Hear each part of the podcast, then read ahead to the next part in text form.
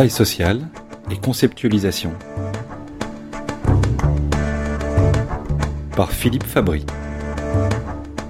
Une émission proposée par Le Trottoir d'à côté.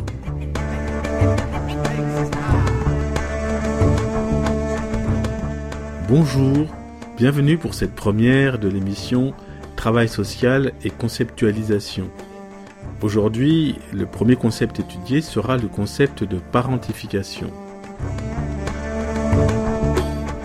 C'est un concept transversal à plusieurs approches, la psychanalyse, l'approche systémique et la théorie de l'attachement.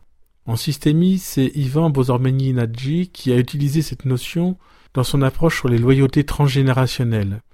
En résumé et en simplifiant beaucoup, les enfants naissent en dette vis-à-vis -vis de leurs parents qui leur ont donné la vie, et ils remboursent en répondant aux attentes de leurs parents. Pour Nagy, c'est la base de notre capacité à donner et à recevoir.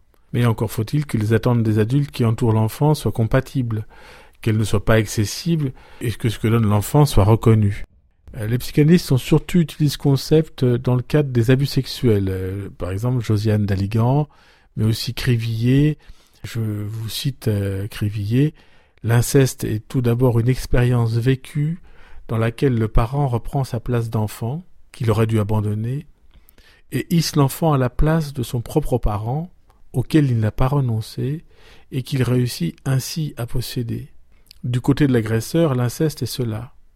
Pour l'enfant, l'inceste représente lui accorder ou lui imposer la satisfaction d'un désir, qui existe toujours en lui, au moins au niveau inconscient, mais dont le parent devrait le priver pour qu'il cherche ailleurs un autre objet d'amour. Ferenczi parle de la confusion des langages, confusion entre le langage de la tendresse et le langage de la passion amoureuse.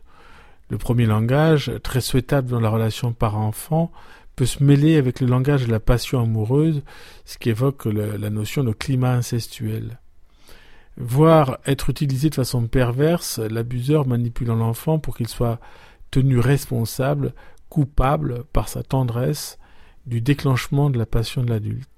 Dans la théorie de l'attachement, Michel Lemay montre bien qu'un parent immature et carence effectivement a besoin que son enfant sans cesse s'adapte à lui, montre de l'empathie, le parent ne pouvant guère décrypter les besoins de son enfant et développer ce que Stern nomme l'accordage.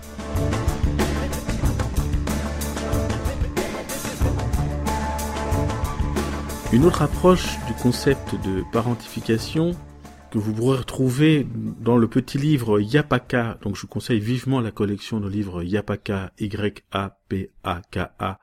La collection d'arrêt, c'est gratuitement en ligne euh, sur Internet. Vous rentrez Yapaka, collection d'arrêt, vous tombez sur 60 livres euh, plus intéressants les uns que les autres. Un de ces livres porte le titre de Hypersexualisation.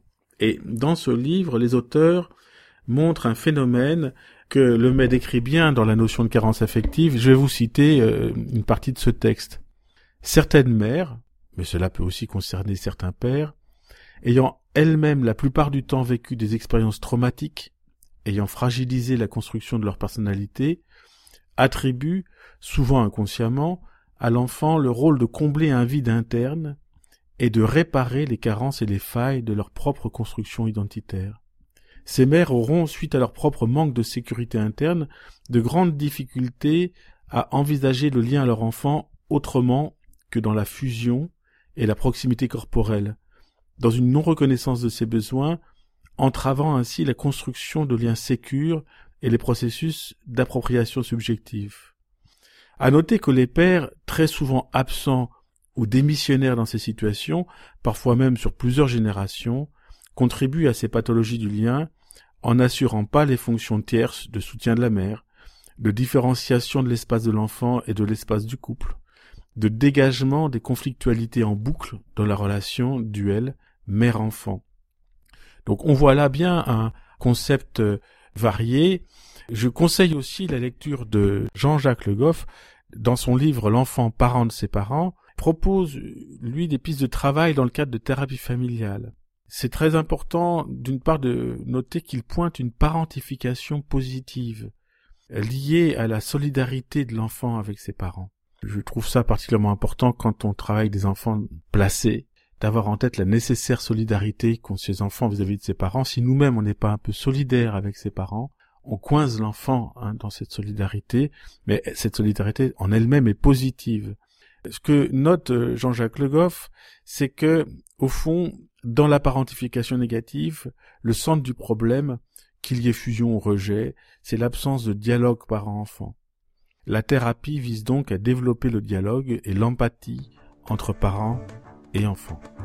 Voilà pour cette première chronique. Nous nous retrouverons bientôt sur le trottoir d'à côté.